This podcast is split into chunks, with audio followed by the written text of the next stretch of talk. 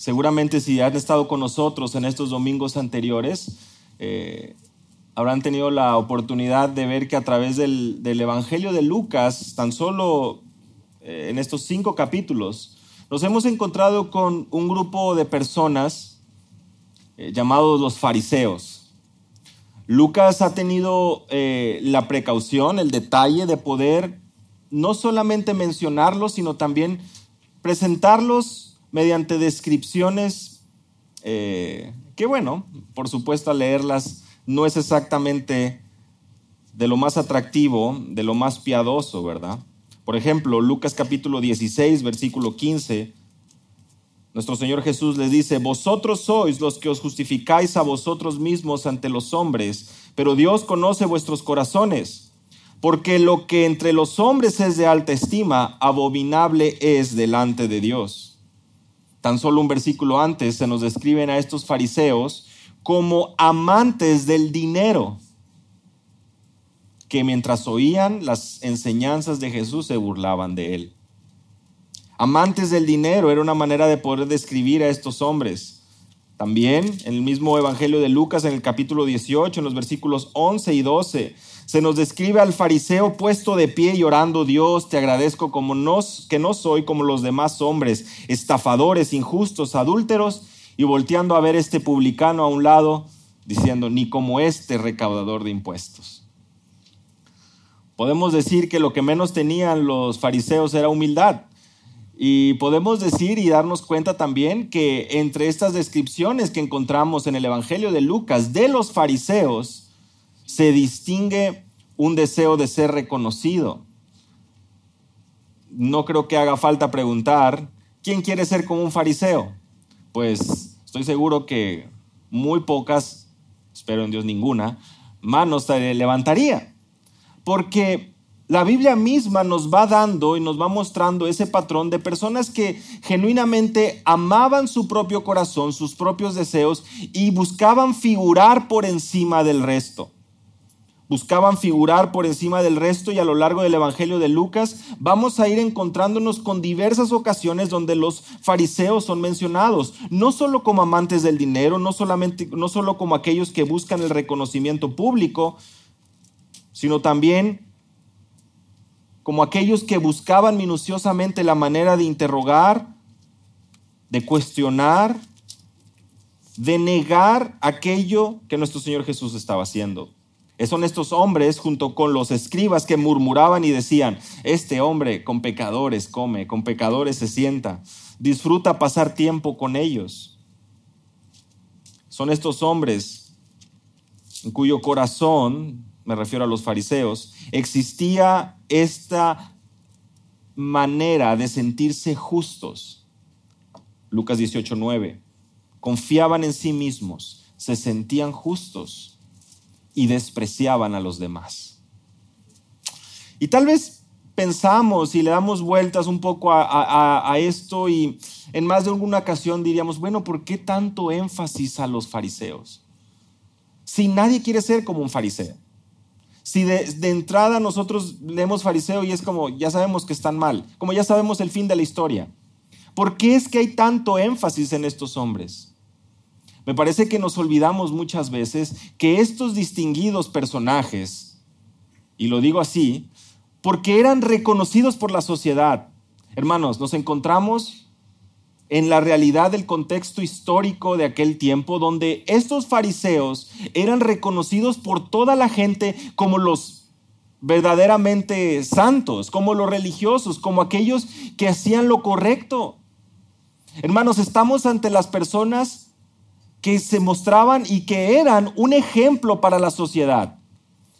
Ahora para nosotros, les recuerdo una vez más, pues claro, comienza a ser ya despreciable y hasta ganas de, avanzar y no leer más de ellos, porque estamos en este momento de la historia. Por eso es tan importante poder adentrarnos al contexto y poder comprender lo que estaba sucediendo en aquel tiempo. Y aunque ustedes no lo crean, esa misma descripción se presenta en nuestro contexto hoy, ya no con el nombre de fariseos, pero sí bajo el mismo sentido de religiosidad y sí también escondido bajo esa raíz de orgullo en el corazón del hombre. Y en esta mañana estamos llegando al versículo 33 y 39 donde los fariseos nuevamente aparecen. Ya lo habían hecho, por supuesto, al presenciar el milagro o los milagros de Jesús y al discurrir, al, murmurar y al decir, ¿quién es este que habla blasfemias? Capítulo 5, versículo 21 de Lucas. Ya lo habíamos visto también en esta escena la semana pasada cuando Leví Mateo hace este banquete y son los fariseos que dice, ¿por qué este hombre come con publicanos y pecadores? Pues la historia no ha acabado, no hemos terminado. Hoy nos encontramos ante un nuevo episodio de los fariseos, como si tuviéramos esta serie, ¿verdad? Ahora son que son tan famosas las series de televisión, las series en las plataformas. Bueno, estamos ante un nuevo episodio y así como si se tratara de poder crear un poco de introducción y suspenso, ¿qué será lo nuevo que tramarán los fariseos? Bueno, en esta mañana vamos a ver y seremos introducidos a dos verdades del ayuno, dos verdades del ayuno que nos llevan a entender y agradecer la relevancia de la venida de Cristo. Hoy vamos a ser introducidos, gracias en una parte, a la religiosidad de los fariseos, pero vamos a ser introducidos a dos verdades importantes del ayuno que nos llevan a entender y agradecer la venida nuestro Señor Jesucristo. Primero vamos a ver la definición, la definición del ayuno del versículo 33 hasta el versículo 35 y del versículo 36 al 39 vamos a ver la trascendencia a través de unas ilustraciones que nuestro Señor Jesús hace a través de el uso de, una parábola ahí, de un, de un dicho que nos ilustra la trascendencia del ayuno. Voy a dar lectura a partir del versículo 33 al versículo 39, si tienen sus Biblias ahí con ustedes, que vamos a usarla mucho en esta mañana. Les animo que me puedan seguir con la vista. Y ellos le dijeron, los discípulos de Juan ayunan con frecuencia y hacen oraciones. Los de los fariseos también hacen lo mismo, pero los tuyos comen y beben. Entonces Jesús les dijo, ¿acaso podéis hacer que los acompañantes del novio ayunen mientras el novio está con ellos? Pero vendrán días cuando el novio les será quitado y entonces ayunarán en aquellos días. También les dijo una parábola. Nadie corta un pedazo de un vestido nuevo y lo pone en un vestido viejo, porque entonces romperá el nuevo y el pedazo del nuevo no armonizará con el viejo. Nadie echa vino nuevo en odres viejos porque entonces el vino nuevo romperá los odres y se derramará y los odres se perderán, sino que el vino nuevo debe echarse en odres nuevos y nadie debe beber vino añejo. Y nadie después de beber vino añejo desea vino nuevo, porque dice, el añejo es mejor. Señor, al encontrarnos delante de pasajes que nos enseñan y nos instruyen en tu verdad, requerimos tu asistencia, asistencia de tu Espíritu, Señor. Que por favor nos permitas concentrarnos, estudiar, apreciar tu palabra, adorarte por ella y sobre todo, Señor, vivir vidas que muestren esa adoración genuina a ti. Por favor, concédenos el prestar atención y a mí la fidelidad, Señor, al exponer tu palabra. En el nombre de Jesús. Amén. Seguramente no sería de los primeros pasajes en la lista de un predicador. Definitivamente no sería de los primeros eh, temas, a lo mejor, de las primeras enseñanzas favoritas de un predicador, el ayuno. Pero prestemos atención y veamos que, por supuesto, toda la escritura es inspirada por Dios. Y hay verdades tan importantes aquí. Y seguro más de uno de los presentes ha vivido con cierta idea, cierta enseñanza con respecto al ayuno. Y de alguna u otra manera se nos ha explicado, se nos ha enseñado eh, varias cosas. Y no es necesario en este momento profundizar en todas ellas, pero ¿qué les parece si prestamos atención al texto bíblico? Hacemos una buena lectura fiel y vamos trazando y encontrando lo que la Biblia nos enseña con respecto a este tema. Primeramente vamos a hablar acerca de la definición, ¿verdad? Decíamos de estas dos verdades acerca del ayuno. Bueno, llegamos a la definición. Ahí el versículo 33 dice, entonces ellos le dijeron, ¿por qué los discípulos de Juan ayunan muchas veces y hacen oraciones, y asimismo los de los fariseos, pero los tuyos comen y beben? Bueno, primeramente nos encontramos ante, ante una situación que muy seguramente continúa ahí en el gran banquete que tiene Mateo, por lo que el contexto nos menciona, lo vimos la semana pasada. Y si tienen ahí sus Biblias, eh, les animo a que puedan eh, ver ahí los versículos anteriores. Y si tienen oportunidad de escuchar el mensaje de la semana pasada, cubrimos precisamente esta sección. Ahora, tenemos dos pasajes paralelos, Mateo capítulo 9, versículos 14 al 17 y Marcos 2, 18 22.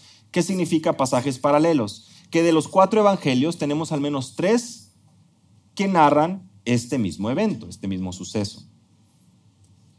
¿Quiénes son ellos? ¿Quiénes son estos?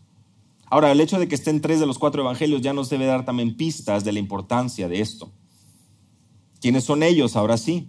¿Quiénes son estos que preguntan? Bueno, posiblemente se trata de una duda muy general ahí, porque el pasaje paralelo en Mateo nos dice que son los discípulos de Juan los que preguntan, y el pasaje paralelo en Marcos nos dice que son representantes de los dos grupos, tanto de los eh, fariseos como también de los discípulos de Juan.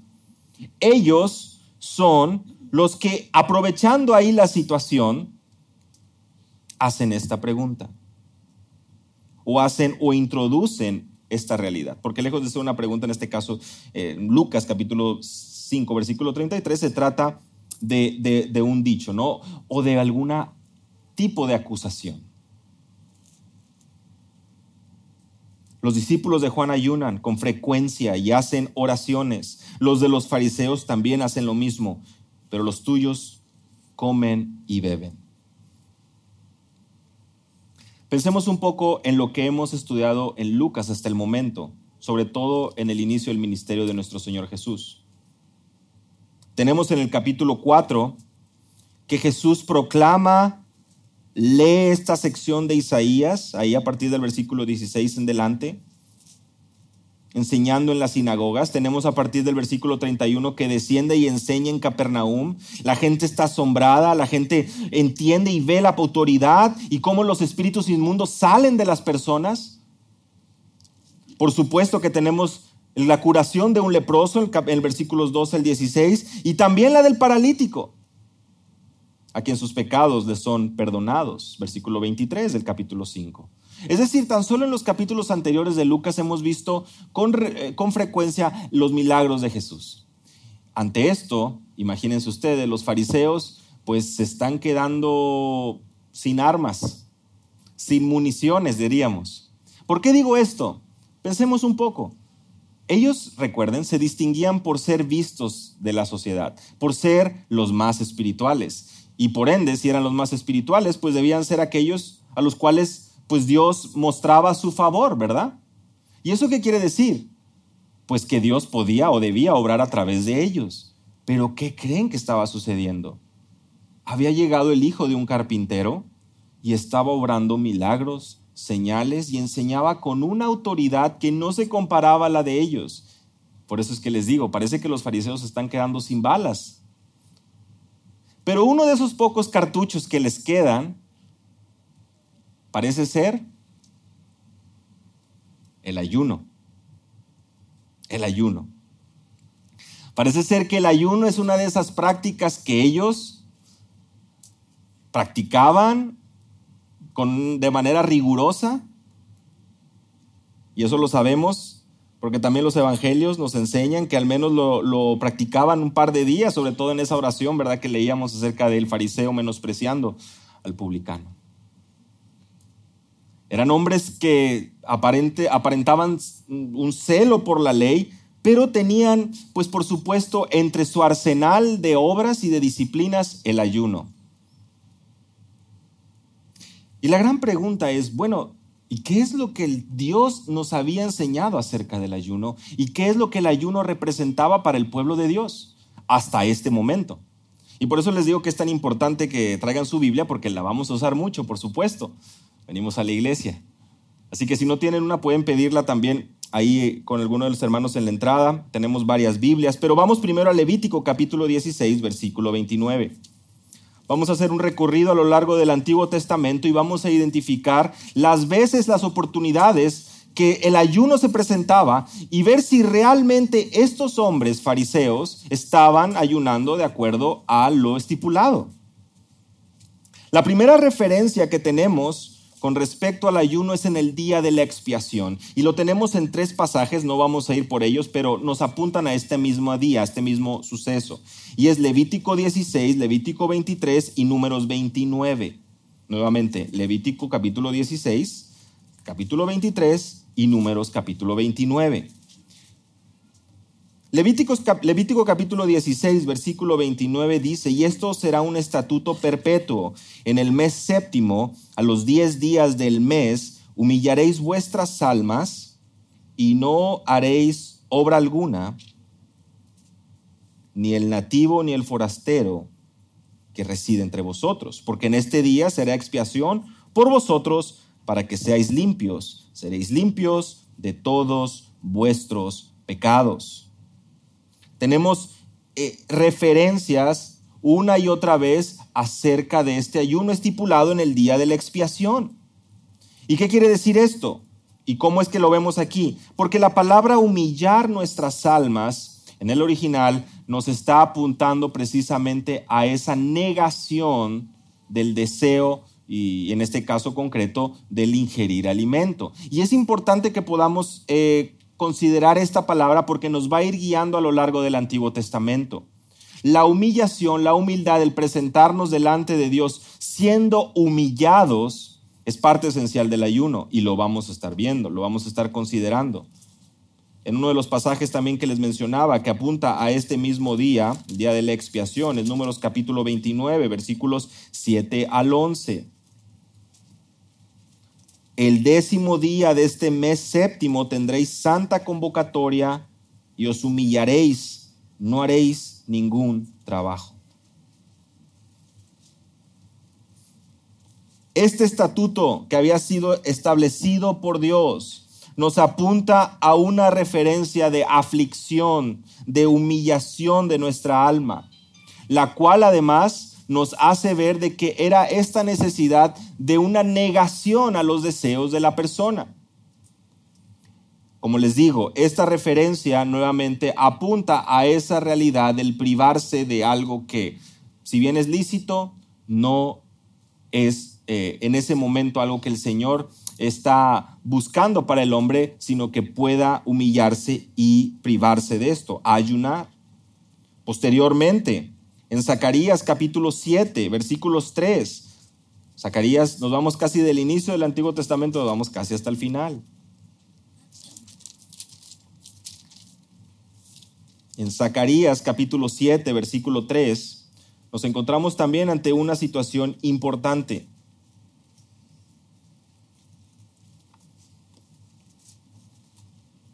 Porque es una confrontación donde Yahweh, donde el Señor, donde Jehová está apuntando a una realidad y a un peligro que aún llega hasta el día de hoy.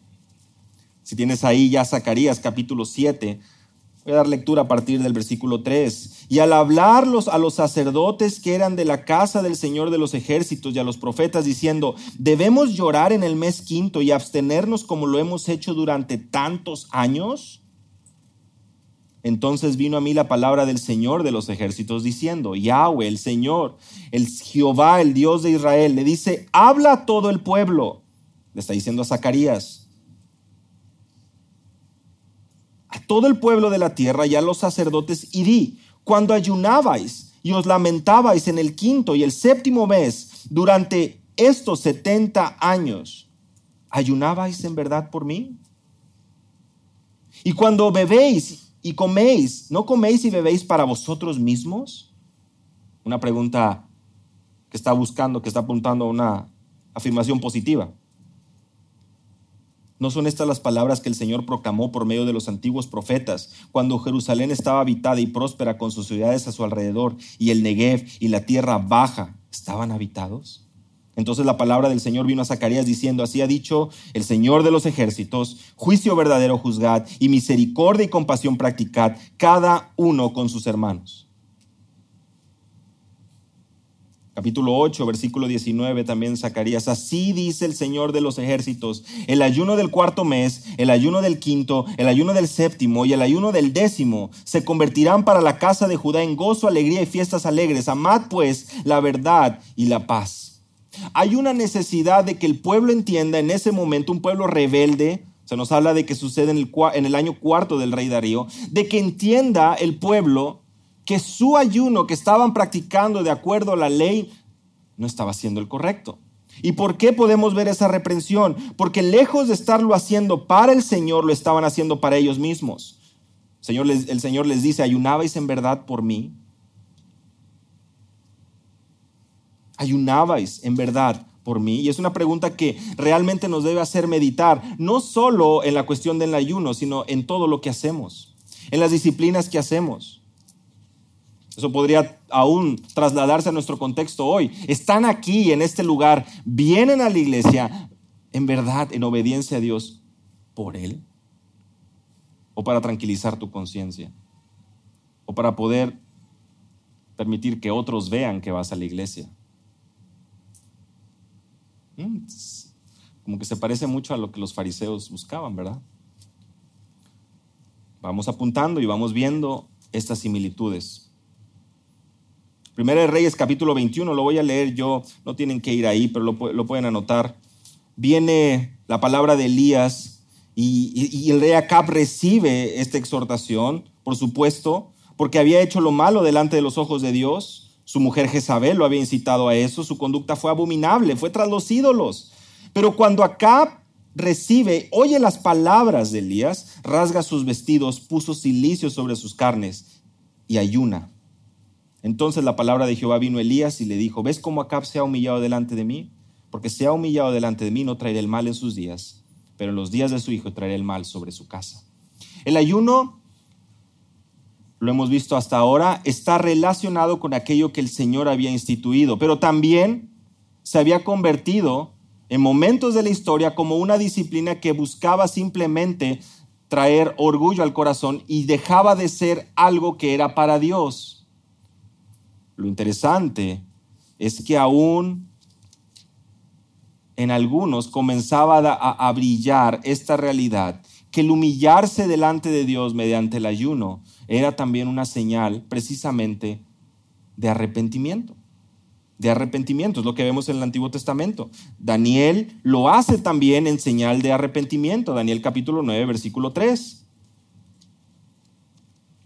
De hecho, Daniel pide perdón por los, por los pecados del pueblo. Daniel capítulo 9, versículo 3 nos habla de cómo Daniel vuelve su rostro a Dios para buscarle en oración y súplicas en ayuno, saco y ceniza. Y ora al Señor y le dice, Señor Dios grande y temible, que guardas el pacto y la misericordia para los que te aman, hemos pecado, hemos cometido iniquidad, hemos hecho lo malo, nos hemos revelado y nos hemos apartado de tus mandamientos y tus ordenanzas. La oración y el ayuno empiezan a ir de la mano, lo vemos aquí en la vida de Daniel. Ahora, cuando hablamos del ayuno, seguramente más de uno habrá escuchado, ah, sí, el ayuno de Daniel. Ya había escuchado eso antes. Bueno, la palabra de Dios nos enseña que Daniel efectivamente viene a Dios en oración, en súplica, en ayuno, saco y ceniza. Nehemías también lo hace. El capítulo 1, versículo 4. Cuando oye estas palabras, dice Nehemías, me senté y lloré, y se duelo algunos días y estuve ayunando y llorando delante de Dios. ¿Y por qué sucede esto? Porque están estas palabras y esta oración de Nehemías por aquellos desterrados. Les llegan las noticias de que el remanente, los que sobrevivieron a la cautividad, están ahí en la provincia, están en aflicción, en oprobio, y la muralla de Jerusalén ha sido derribada y sus puertas quemadas. Nehemías viene a Dios orando y ayunando. Seguro más, más de alguno de los presentes recuerda a Esther y el contexto, por supuesto, de la exterminación de los judíos.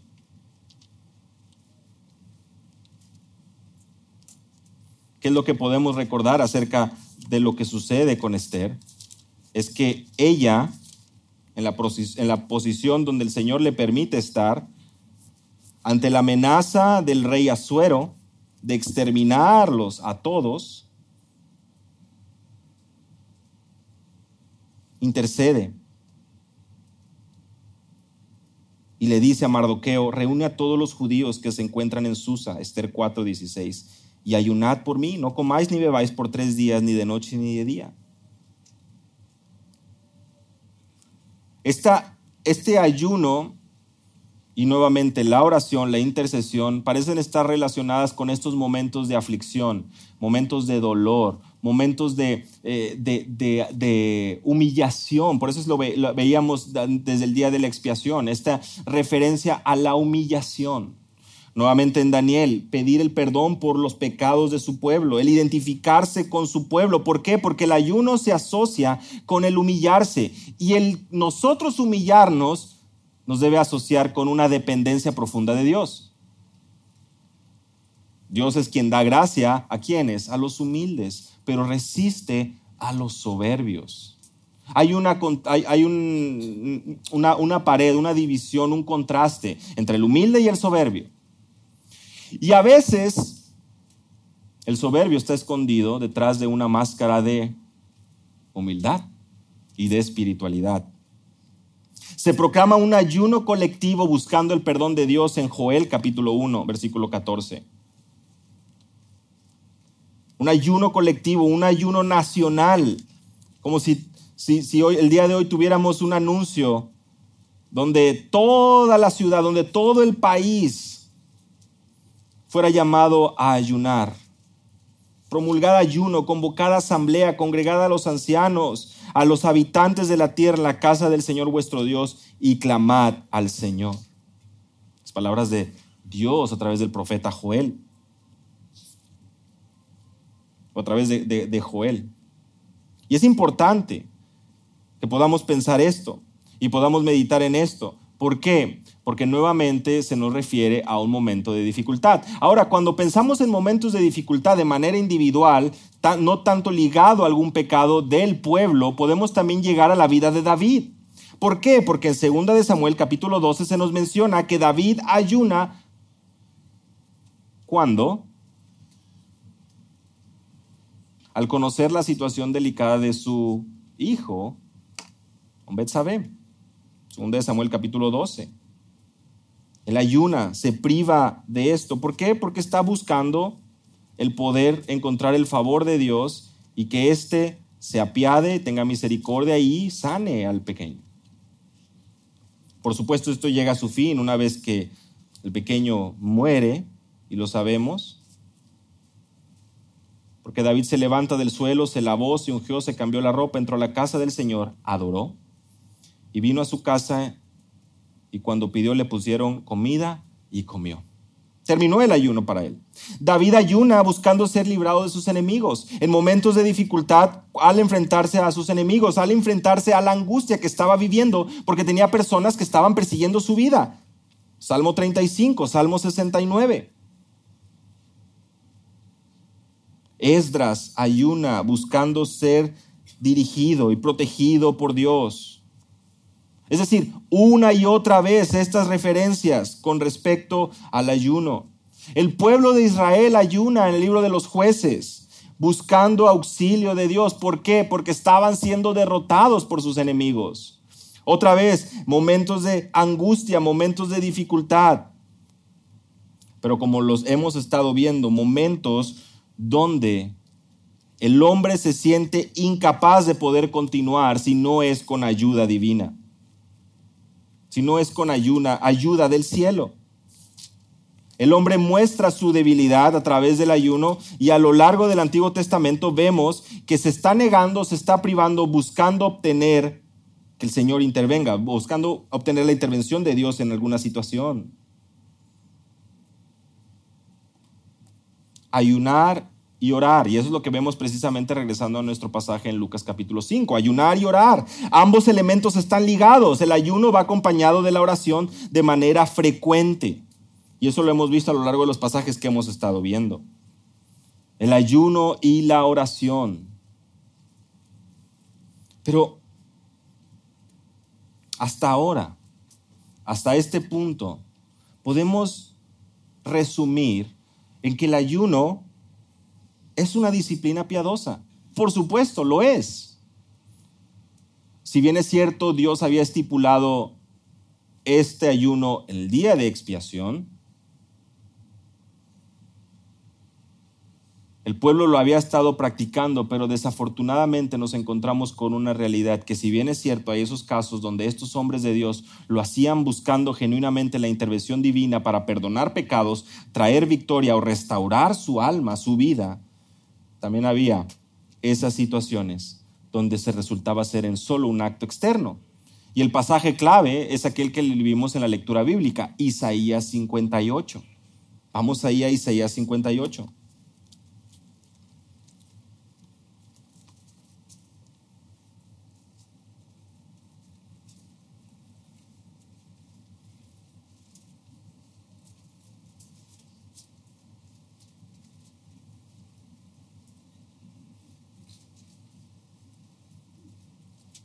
Clama a voz en cuello, no te detengas, alza tu voz como trompeta. Declara a mi pueblo su transgresión y a la casa de Jacob sus pecados. Con todo me buscan día tras día y se deleitan en conocer mis caminos, como nación que hubiera hecho justicia y no hubiera abandonado la ley de su Dios. Me piden justos juicios. Se deleitan en la cercanía de Dios. Dicen, ¿por qué hemos ayunado y tú no lo ves? ¿Por qué nos hemos humillado y tú no haces caso? He aquí en el día de vuestro ayuno buscáis vuestra conveniencia y oprimís a todos vuestros trabajadores. He aquí ayunáis para contiendas y riñas y para herir con un puño malvado. No ayunéis como hoy, para que se oiga en lo alto vuestra voz. ¿Es este el ayuno que yo escogí para que un día se humille el hombre? Aquí es donde vemos esa conexión con lo que veíamos en Levítico en el día de la expiación. El ayuno que el Señor había estipulado para su pueblo es para que éste fuera humilde, para que se humillara, ¿recuerdan? Humillar su alma, afligir su alma, la manera como lo vemos en Levítico capítulo 16, versículo 29. Y el Señor dice, esto es lo que yo escogí. Pero ustedes lo hacen buscando vuestra propia conveniencia. Y lo hacen, pero mantienen la contienda, mantienen el herir al prójimo. Dejen de ayunar así. El ayuno que yo escogí, ¿cómo lo describe en el versículo 6? Desatar las ligaduras de impiedad, soltar las coyundas del yugo, dejar libre a los oprimidos y romper todo yugo. El hacer misericordia, el mostrarte realmente que entiendes el amor que Dios ha tenido contigo y que tú entiendes genuinamente tu responsabilidad con el prójimo. Algo que en el contexto del Antiguo Testamento lo vemos una y otra vez, el amor al prójimo los primeros mandamientos, lo tenemos muy claro. Un amor a Dios se va a reflejar en un amor a nuestro prójimo. Primer, segundo mandamiento, primera de Juan. Primera de Juan, el apóstol Juan lo deja muy en claro que el que no ama no ha conocido a Dios. Que no puedes decir que amas a Dios y aborreces a tu hermano. No, no, no, no, no hay conexión ahí. Eh, no, no es eh, congruente. Isaías 58 nos empieza a narrar, nos empieza a dar destellos de la realidad de lo que el ayuno se había convertido. ¿Y qué es en lo que el ayuno se había convertido? En una disciplina que buscaba ganar el favor de Dios para que Dios obrara en base a nuestra conveniencia. Nos habíamos olvidado de que el ayuno es, o se había olvidado el pueblo de que el ayuno es para ser humillado, para buscar el rostro del Señor, para buscar ser genuinamente un, un olor grato delante de Dios y se había convertido en una obra que buscaba mover la mano de Dios a conveniencia y a placer del hombre. ¿Qué es esto? Finalmente es un ídolo del corazón, una receta para poder ganar el favor de Dios, entre comillas. Esto sabemos que es imposible. Y la escritura nos recuerda una y otra vez de cómo debemos evitar esto y al contrario escudriñar nuestro corazón. Y un ejemplo claro lo tenemos en Mateo capítulo 6. ¿Recuerdan las palabras de Jesús en el Sermón del Monte con respecto al ayuno?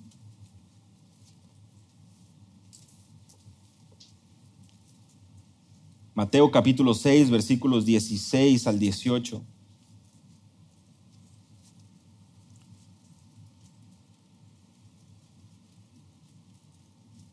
Cuando ayunéis, no pongáis una cara triste como hacen los hipócritas, porque ellos desfiguran sus rostros para que los hombres vean que están ayunando. En verdad os digo que ya han recibido su recompensa. Pero tú cuando ayunes, unge tu cabeza, lava tu rostro, para no hacer ver a los hombres que ayunas, sino a tu Padre que está en secreto, y tu Padre que ve en lo secreto, te recompensará. De entrada, querido hermano, un principio que vemos en las palabras de Jesús es, si vas a ayunar, ¿cuál es la necesidad de que se lo digas a tu prójimo? ¿Cuál es la necesidad de que lo hagas saber a alguien? Si vas a ayunar, no lo haces para la gente. Piensa un poco en eso. Piensa un poco en las implicaciones que vienen a raíz de tú estar comentando que estás ayunando. ¿Qué es lo que estás ganando con eso? ¿Qué es lo que tú estás obteniendo a los ojos de las personas si les haces saber que estás ayunando? ¡Wow, hermano, qué espiritual! Yo quisiera ser como tú. El peor comentario que cualquiera de nosotros puede recibir, alimentar nuestro ego y nuestro orgullo lo que menos necesitamos y lo que menos se asemeja al término para ayuno en el Antiguo Testamento, humillar vuestra alma. Ninguno de nosotros va a ser humillado recibiendo el reconocimiento y el aplauso de los demás. Vamos, hermano, siga adelante. No, yo como tú, un campeón, hermano, todos, mira, un ejemplazo para todos nosotros. Siga, mientras más ayunas, hermano, más somos confrontados todos con nuestro pecado. Espera, espera, espera. ¿no? Eso va en completa oposición con el principio de que vamos a humillar nuestra alma. Hermano, nuestro corazón es engañoso y lo que tu corazón, lo que mi corazón está buscando es que venga el reconocimiento. Y el orgullo y el reconocimiento puede venir de muchas maneras. Puedes aparentar ser muy fuerte, puedes aparentar ser muy sabio y también puedes aparentar ser la víctima, ¿verdad? Eso es lo que el día de hoy está por todas partes. Yo soy víctima de mis circunstancias, pobrecita de mí. No hay nadie que haya sufrido más que yo. Qué bárbaro. No, hermano, qué sufrimiento. Todo un mártir de la vida. Yo no sé qué se puede, quién podría sufrir tanto, cuánto ha sufrido. Y empieza toda esta adulación, pero ya no porque eres muy bueno, muy grande, muy fuerte, es por todo lo que ha sufrido la persona. Que lo único que está haciendo nuevamente es orgullo disfrazado de una falsa humildad. Que por cierto, si no lo han visto, es la definición de un fariseo. Lo que en un principio todos dijimos, no, nadie quiere ser como un fariseo. Levante la mano todos los voluntarios a ser fariseos, ninguno. Pero ahora sí, ¿a cuánto no nos gusta que nos hablen bien y que nos digan nuestras cosas buenas? ¿Cuánto no nos gusta sentirnos alguien? Qué bien tienes a tus hijos en su misión, hermano. Cuánta piedad hay en tu hogar. Yo puedo ir caminando y poder sentir, ¿verdad? Son tipos comentarios muy religiosos, ¿verdad? Ejemplos de comentarios muy religiosos. Uno puede darse cuenta la piedad, bueno, eso no está ayudando para nada. No es el tipo de comentarios que necesitamos porque a nosotros nos dicen algo y rápido nos subimos a nuestro pedestal. Jesús nos está diciendo aquí, no pongas esa cara triste cuando ayunes, como los hipócritas. Ellos desfiguran su rostro para que otros puedan darse cuenta que lo están haciendo. No es así a tu Padre que está en secreto y tu Padre que está en secreto te recompensará. Ahí está, y empezamos a encontrar esta definición. Cómo se fue distorsionando, hermanos, cómo fue perdiendo su, su, virtud y se convirtió en una práctica que los fariseos habían no solamente adoptado, pero adoptado mal para sus propios beneficios, pero sino lo habían ampliado dos veces a la semana, ayunando, ayunando, pensando ganar el favor de Dios pensando que el ayuno iba a mover la mano de Dios para que actuara su voluntad y pudieras ganar el favor de Dios de alguna manera. Y esto se parece mucho también en cierto sentido a esto que hoy escuchamos como las mandas, ¿verdad? Le pido a Dios, dicen algunos, le pido a Dios o le pido, ustedes saben, la Virgen, alguno de los santos, y si me responde, pues yo tengo que cumplir. Yo no sé si alguna vez han visto han presenciado esa realidad de la gente viniendo de rodillas a la basílica. Es algo terrible.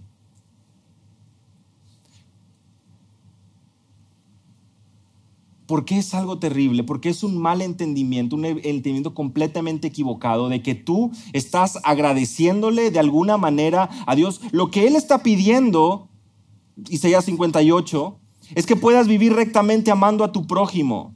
Y si vives de pleito en tu casa con el prójimo, con tu esposa, con tus hijos, con tus vecinos, si no puedes ni siquiera verlos porque no los toleras, no estás amando y podrás andar de rodillas y podrás caminar y podrás negarte y podrás autoflagelarte si eso quieres, pero estás olvidando lo esencial y has convertido, tergiversado por completo la palabra y buscando ganar el favor de Dios a través de actos de hombres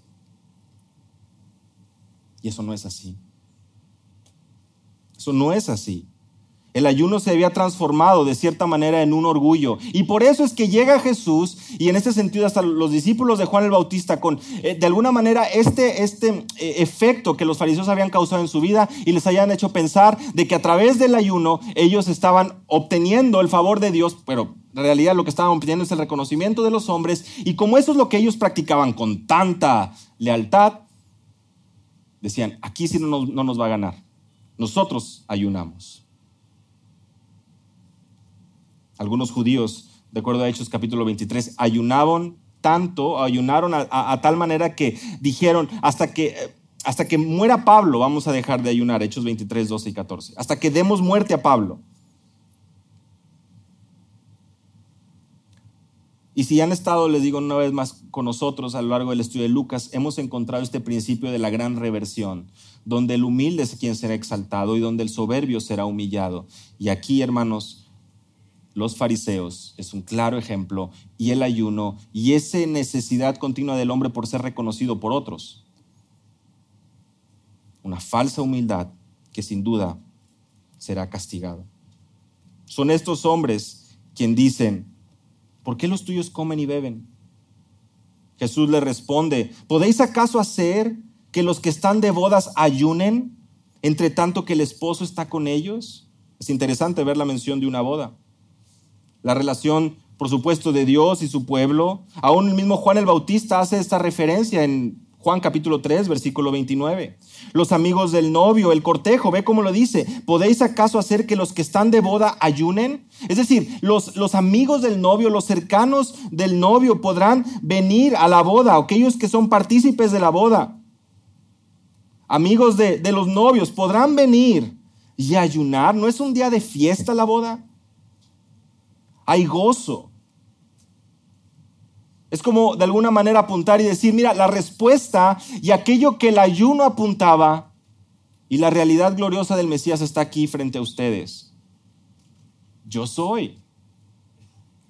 Lo vemos a lo largo de Juan. Esta afirmación de la deidad de Cristo. Yo soy. El esposo está con ellos. ¿Cómo pueden estar ayunando? Están de fiesta nuevamente, porque el ayuno era una privación y una humillación. Versículo 35, mas vendrán días cuando el esposo les será quitado, entonces en aquellos días ayunarán. Es interesante, porque nos habla de que efectivamente, Isaías 53, versículo 8, eh, es, es, es quitado, por supuesto, una referencia a la muerte, de nuestro Señor Jesús, por supuesto, a su resurrección. Y aquí es donde empezamos a, ahora sí, como iglesia, nosotros de este lado de la cruz, de este lado de la historia, a ver y entender cuándo es que la iglesia ayunó en el Nuevo Testamento. Porque ya vimos a Daniel, ya vimos al pueblo de Israel, ya vimos aquello que apuntaba a la venida del Mesías y las prácticas y, los problemas que pasaron en el Antiguo Testamento. Pero ya estamos en el Nuevo Testamento, ya nos encontramos con que Jesús ha llegado. ¿Cuándo ayunan los apóstoles y por qué lo hacen? Les pregunto yo, ¿habrá alguna ocasión en que los apóstoles convocaron a que toda la iglesia en Éfeso, por ejemplo, ayunara? ¿Encontramos alguna indicación de que Pablo a, Timoteo y a Tito le dijo, no te olvides del ayuno de Daniel, hay que seguirlo al pie de la letra al iniciar el año? ¿Encontramos alguna referencia donde Pedro o Juan en sus cartas a los creyentes en persecución les recuerde acerca de la importancia del ayuno? Bueno, antes de negar todo, vamos a apreciar aquellas ocasiones donde si sucede el ayuno y lo encontramos en Hechos capítulo 9, versículo 9. Pablo ayuna al quedar ciego, se priva de comer. ¿Cuándo? Cuando por supuesto es encontrado, tiene esta, esta confrontación con, con Jesús, Saulo, capítulo 9, versículo 9, tuvo tres días sin ver y no comió ni bebió.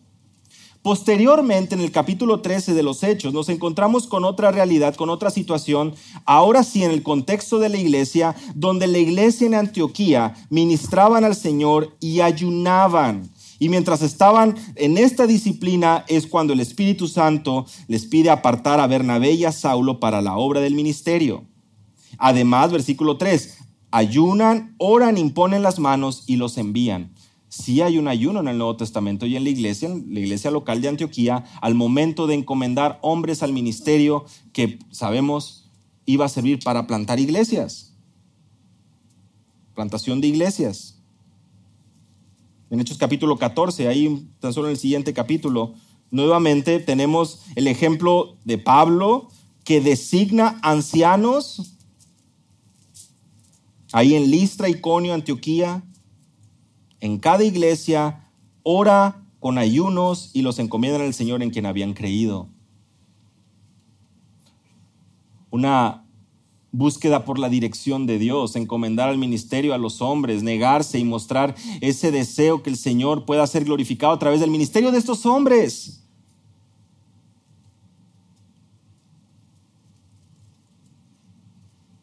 Ahí están las referencias del ayuno en la iglesia local. Jesús nos da una indicación en cuanto a la manera, Jesús nos da una indicación en cuanto al tipo o la frecuencia del ayuno. En estas palabras de Jesús, tan solo en el versículo 34 y 35, nos habla y nos enseña que la prioridad es que el esposo está aquí. El esposo está aquí. La presencia del esposo lo es, todo. La esperanza mesiánica ha llegado y no hay necesidad de desviar tu atención en prácticas religiosas. Lejos de buscar principios o encontrar maneras de poder atar el ayuno o, unirlo a una disciplina obligatoria necesaria en la iglesia, vemos en Romanos capítulo 14, 5 y 6 que cada uno debe hacer lo que está convencido, de acuerdo a su conciencia, de acuerdo a lo que entiende, a lo que plenamente está convencido que es lo que agrada al Señor versículos 5 y 6 de Romanos capítulo 14. Uno juzga que un día es superior a otro, otro juzga iguales todos los días, cada cual esté plenamente convencido según su propio sentir. El que guarda cierto día para, el día para el Señor lo guarda, el que come para el Señor come, pues da gracias a Dios, y el que no come para el Señor se abstiene y da gracias a Dios. ¿Cuál es el principio? Colosenses capítulo 2. En Cristo estamos completos. No es necesario adoptar prácticas de religiosas o de ascetismo, flagelar el cuerpo, porque en Cristo estamos completos. No estamos ganando el favor de Dios a través de prácticas religiosas. Pero si tú genuinamente buscas abstenerte, hazlo. Pero aquí viene un principio importante. Y es a lo que vemos en el Nuevo Testamento. Tú no tienes necesidad de apuntar al prójimo y decirle, oye, ¿tú por qué no estás ayunando?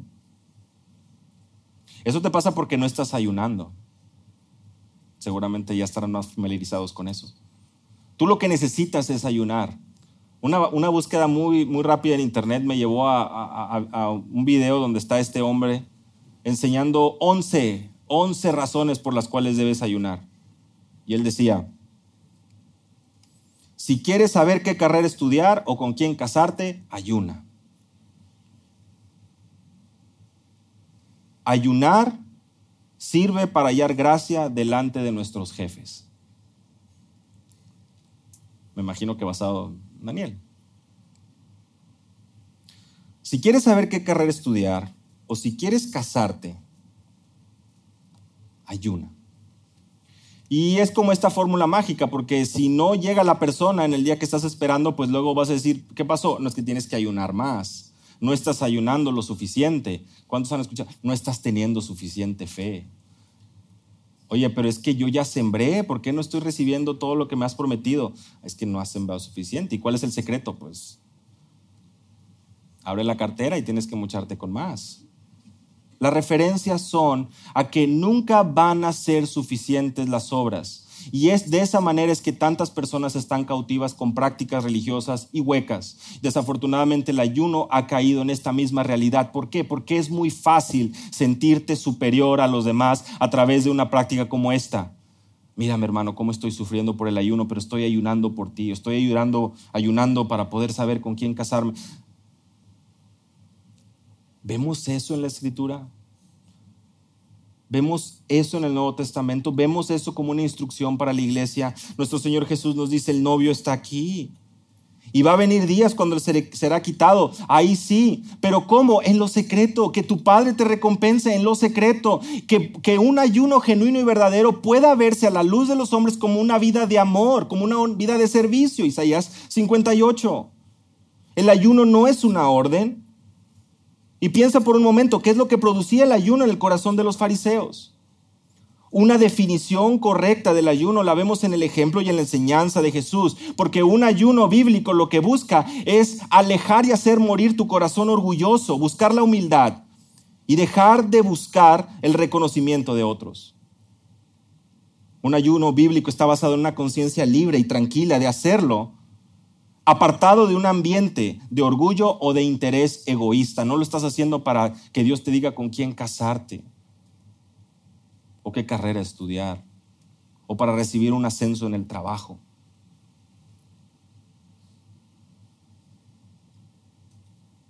Tu oración y tu ayuno no va enfocado en lo que tú quieres para tu vida, sino que en la voluntad de Dios se cumple, que la voluntad de Dios se cumple en tu vida, que tú puedas ser un olor grato a Él, que puedas ser un vaso de barro formado en la imagen de Cristo y puedas reflejar el amor de Cristo a otros. ¿Qué es lo que acabamos de ver tan solo la semana pasada? Jesús le dice a Leví, sígueme, Él deja todo y lo sigue. ¿Y qué significa eso?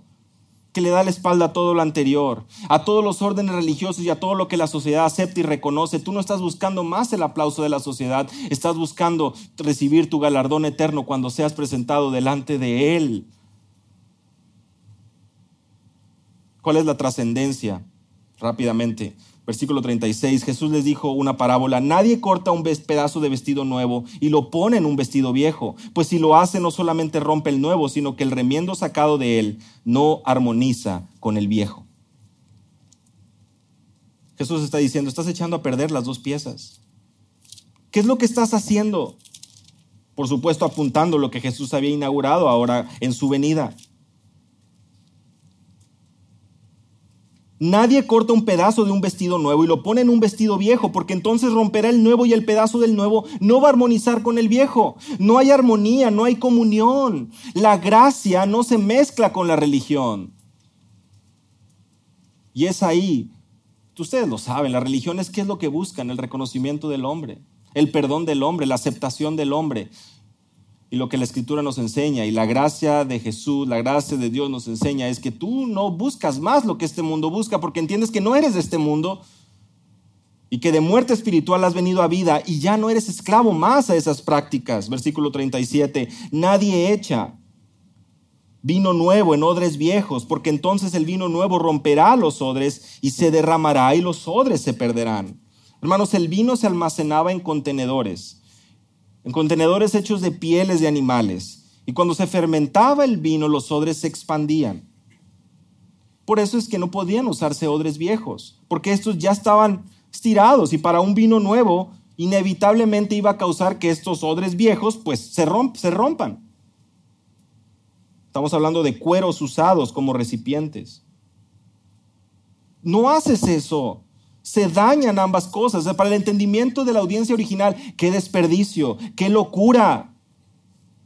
No mezclas un sistema religioso con lo que Jesús ha introducido a través de su mensaje de arrepentimiento y fe. No hay lugar para el sincretismo. En la escritura no vemos en, en la enseñanza de Jesús que la unión hace la fuerza. No es Jesús más obras, no es Jesús más religión, es solo Jesús. Solamente en Él. Él es el autor de la salvación, Él es el Hijo de Dios, el Verbo encarnado. Es el mensaje de Pablo a la iglesia en Colosas. Ahora dice Romanos capítulo 7, versículo 6, haber sido libres de la ley por haber muerto para aquella que, que estábamos sujetos, de modo que sirvamos bajo el régimen nuevo del Espíritu y no bajo el régimen viejo de la letra. Es por gracia, no por obras, Romanos capítulo 11, versículo 6. Pero desafortunadamente había una triste realidad. Versículo 39 de Lucas 5. Ninguno que beba del añejo quiere luego el nuevo, porque dice, el añejo es mejor. ¿Qué es lo que Jesús está diciendo aquí? Las tradiciones son muy fuertes, ¿verdad? Las tradiciones familiares son muy fuertes. Pesa más lo que te enseñó tu abuelo, tu abuela, que lo que dice la palabra. Pesa más lo que te dice tu papá o tu mamá cuando va en dirección opuesta a la palabra. Pesa más el dicho popular. El fin justifica los medios, dicen algunos. Eso no es lo que la escritura enseña. Si tú eres un seguidor de Jesús, como lo fue Mateo, tan solo unos momentos antes de esta situación, has dejado todo para seguirlo a Él. Y lo único que buscas es imitar sus pisadas. Y eso implica amar a tu prójimo amar al Señor, negarte, cargar tu cruz y seguirlo día con día. Sufrir es un llamado a sufrir.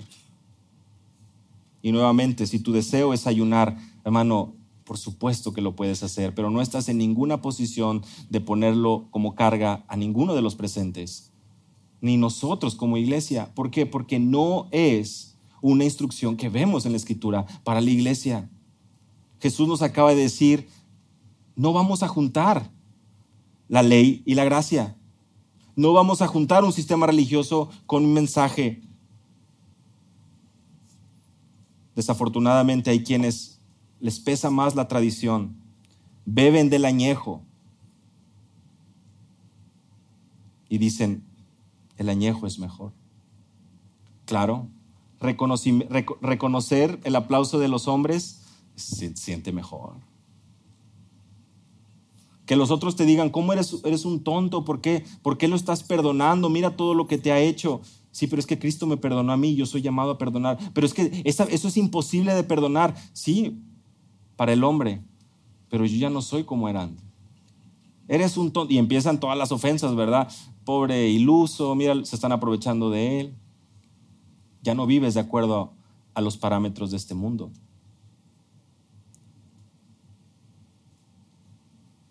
No ven la necesidad de cambiar porque no entienden el Evangelio, no entienden la gravedad de su pecado y prefieren el añejo. El añejo es mejor. Prefieren el reconocimiento de los hombres como los fariseos. El ayuno formaba parte integral, hermanos, de lo estipulado para el pueblo de Israel. Era algo que debían seguir. Se trataba de un distintivo que luego los fariseos lo añadieron para dos veces a la semana con el fin de poder recibir el reconocimiento de los hombres.